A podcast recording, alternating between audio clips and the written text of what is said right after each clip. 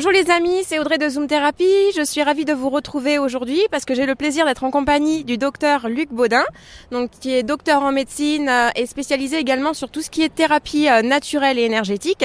Donc bonjour docteur. Bonjour, heureux d'être là, heureux de participer, heureux de m'avoir invité aussi, c'est vraiment très sympa. Tout le plaisir est pour nous. Donc en fait aujourd'hui c'est une interview addiction et dépendance que j'avais envie de faire avec le docteur, à savoir que c'est vraiment un sujet qui touche énormément de personnes, que ce soit euh, des, des, dépendances, des addictions euh, à la cigarette, à l'alcool, ou des addictions un petit peu moins légales pour tout ce qui est les drogues dures, mais également tout ce qui est les dépendances affectives. Et je voulais savoir, docteur, qu'est-ce que vous en pensez? Est-ce que notre société est une société d'addicts? Et est-ce que ce sont les mêmes mécanismes qui sont mis en jeu dans les addictions telles que la cigarette ou l'alcool que des dépendances affectives?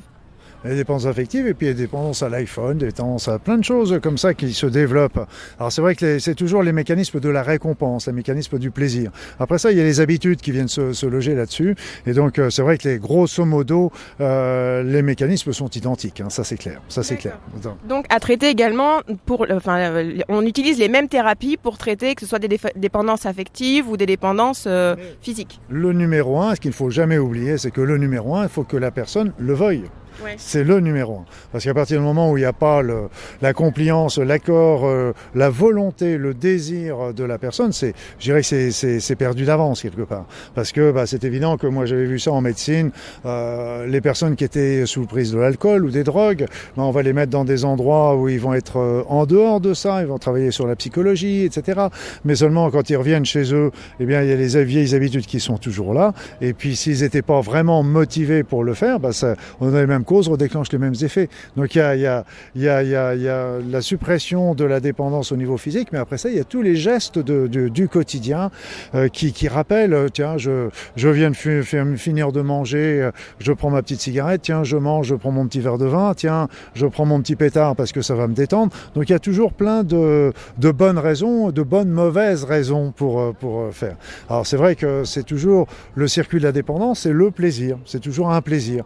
Alors le, c'est tous les fumeurs le savent, euh, bah, c'est toujours la cigarette plaisir, mais ce qu'il y a, c'est qu'il faut savoir aussi qu'arrivé à un moment, ça devient plus la cigarette plaisir, ça, ça devient la cigarette obligatoire, nécessaire, etc.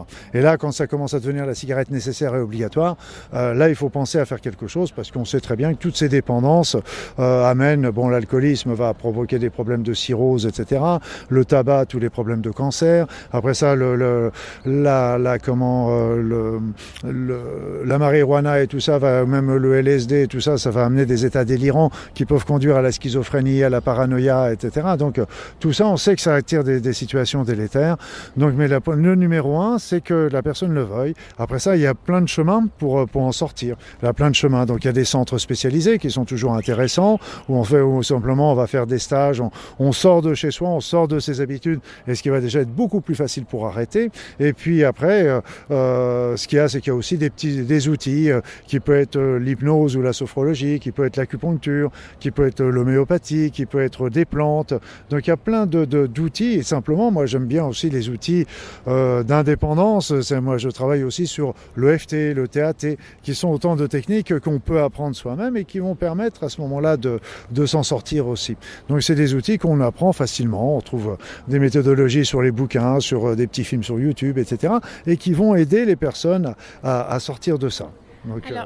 qu'est-ce que vous en pensez? Est-ce que l'addiction, en termes d'origine et de, d'origine de, de, la cause des causes, est-ce que c'est un problème de neurotransmetteur Est-ce que c'est un problème comportemental? Est-ce que c'est une maladie de l'âme? Qu'est-ce que vous en pensez?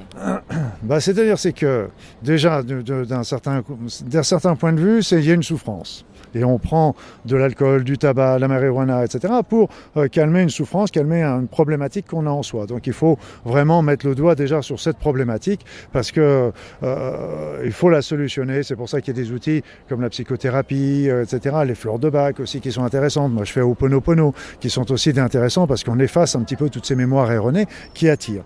On sait aussi que grâce à l'épigénétique, que quand on va se mettre à fumer, à boire, etc., à prendre des drogues, eh bien on va commencer à stimuler certains neurones. C'est-à-dire qu'on va ouvrir, avec au niveau épigénétique, on va ouvrir certains neurones délétères et on va enfermer d'autres qui étaient plutôt des neurones de la bonne santé. Ça, c'est sûr.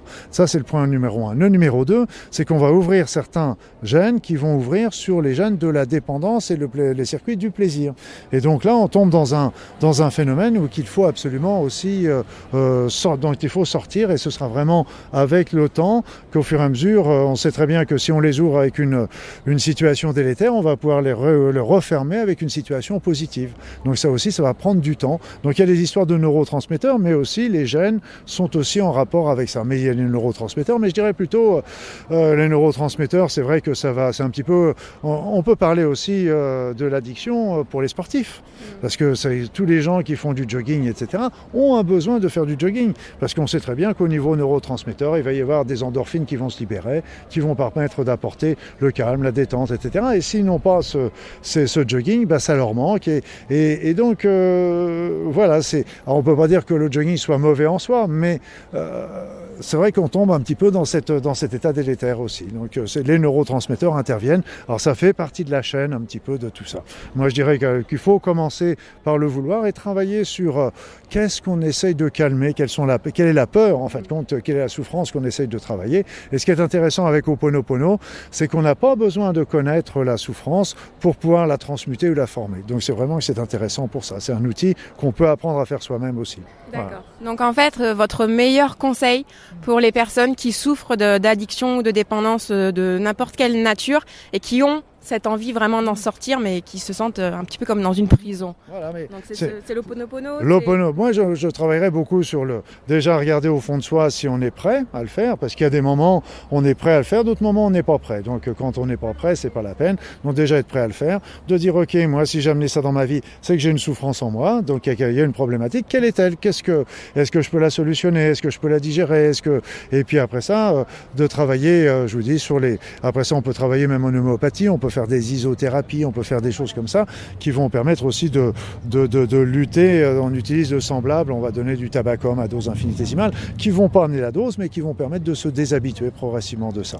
Et puis, euh, de, moi je disais souvent à mes patients, il faut noyer le poisson. Donc noyer le poisson, c'est-à-dire changer, changer un petit peu vos habitudes, changer votre mode de vie. Et puis là, d'un seul coup, bah, vous n'aurez pas forcément les mêmes repères. Et donc n'ayant pas les mêmes repères, bah, vous allez pouvoir plus facilement aussi en, en sortir, parce que les mêmes habitudes, on a toujours l'habitude en faisant telle chose, bah, qu'on va faire, euh, on va prendre le petit, euh, comme la petite cigarette plaisir de fin de journée, etc. Donc, euh, on change un petit peu les habitudes et, d'un seul coup, ça devient plus facile. Et quand on a vraiment envie, on prête craquer, bah, je disais, prenez vos baskets et puis allez faire le tour du pâté de maison, allez vous changer les idées. Simplement, le fait de tour du chemin, on change nos idées et puis d'un seul coup, bah, on rentre chez soi, bah, on n'est plus déjà dans le, dans l'effet de manque. Parce qu'il y a un effet de manque. Hein. C'est vrai que au moment du sevrage, il y a toujours un manque dans le corps. Hein. Il faut bien le corps souffre euh, euh, au moment du sauvage, mais bon, c'est un passage pour du bonheur après. Mm. Voilà. Bon ben écoutez, merci beaucoup. Euh, donc euh, je vais vous mettre dans le, la description de la vidéo ben, les livres du docteur euh, Baudin. Donc euh, vous allez trouver donc tout ce qui concerne l'oponopono si vous avez envie de vous y mettre de chez vous.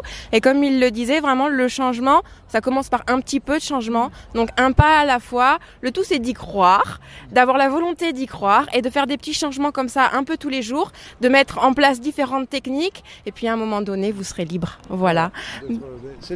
C'est que du bonheur. C'est-à-dire c'est qu'il faut vraiment, comme, comme vous dites, c'est commencer par des petits pas. Il ne faut pas vouloir changer, transformer tout, mais des petits pas tous les jours, ne serait-ce que diminuer sa quantité, etc. Donc c'est déjà des petits actes qui sont marquants. Et puis reprendre une mode de vie sain, tout doucement, là encore, tranquillement. Et puis euh, ce qui est intéressant, c'est qu'en finalité, qu'est-ce qui se passe? C'est qu'on, c'est la liberté. C'est d'un seul coup, on est, on redevient maître de soi-même. Et donc ça, c'est aussi un élément extraordinaire. Mm. Et quand on y goûte, je pense que ça en vaut la peine. Mm. Même si c'est pas toujours évident. Donc voilà, donc je vous mets tout ce qu'il faut dans la description de la vidéo, y compris également des formations en ligne que le docteur Baudin vient de, vient de, vient de créer. Donc euh, si vous voulez peut-être nous en parler un petit peu ah oui, parce qu'il y a plein de... Il y a, il y a sept modules qu'on vient de créer. Donc un module qui pourrait déjà être très intéressant par rapport à ce qu'on vient de dire, c'est le module créer sa vie, créer la vie de ses rêves. Donc là aussi c'est important parce que bah, à partir du moment où on s'aperçoit que bah, c'est à nous de faire le premier pas et qu'on a des outils pour pouvoir le faire, ça va déjà être important pour, euh, pour se sevrer. Après ça, j'explique un petit peu la force de la pensée. J'explique aussi euh, comment, dans un autre module, le monde change, les énergies changent, comment c'est en train de changer.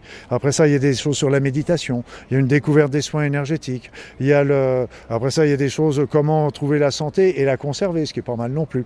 Il y a plein de, et puis un petit peu de, de, de, sujets qui sont plus d'ordre médicaux, mais au sens holistique du terme. C'est pas simplement médecine conventionnelle, mais c'est médecine naturelle, énergétique, sens de la maladie, etc., qui sont sur le cancer, qui sont sur la fibromyalgie, la fatigue, et puis, euh, et donc tous ces outils sont des petits modules que chacun peut, à chaque dans ces petits modules, il y a, il y a plusieurs films qui sont sur des thèmes euh, différents et à chaque, euh, il y a souvent entre 5 et 10 films selon, euh, selon le module. Et il y a des petits livrets avec des petits quiz aussi qui permettent de, de voir un petit peu si on a bien, bien tout appréhendé. Donc c'était un gros, gros, gros travail. Et comme je dis souvent, si je savais au départ que c'était un gros travail comme ça, eh ben, je l'aurais fait quand même. Merci beaucoup. Donc, comme je disais, vous avez tout dans la description de la vidéo. Merci infiniment euh, de nous avoir rejoints pour euh, cette interview. Merci à vous de nous avoir suivis. Et puis, euh, ben, comme d'habitude, hein, je vous dis à très bientôt. Et puis, une merveilleuse santé à tous. Au revoir. Au revoir.